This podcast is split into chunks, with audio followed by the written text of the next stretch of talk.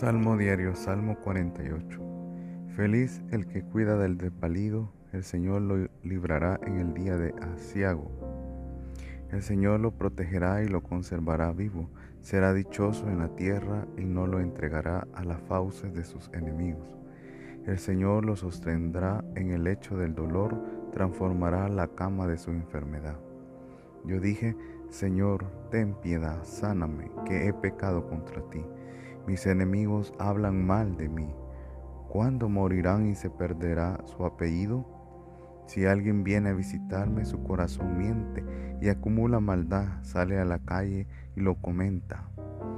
Los que me odian se reúnen a murmurar de mí, me achacan la enfermedad que padezco, han contraído una enfermedad mortal, el que se acostó no se levantará. Incluso mi amigo, en quien confiaba y compartía mi pan, me pone zancadillas. Mas tú, Señor, ten piedad, ponme en pie y les daré su merecido.